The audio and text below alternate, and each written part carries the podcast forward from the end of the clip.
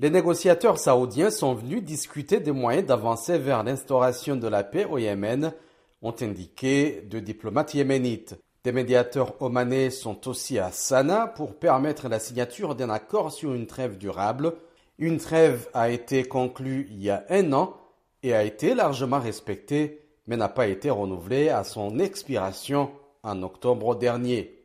Les rebelles outils exige la levée du blocus de l'armée saoudienne qui empêche les ports et aéroports du pays de fonctionner et le paiement par Riyad des salaires de tous les fonctionnaires, y compris ceux travaillant dans les régions tenues par les rebelles.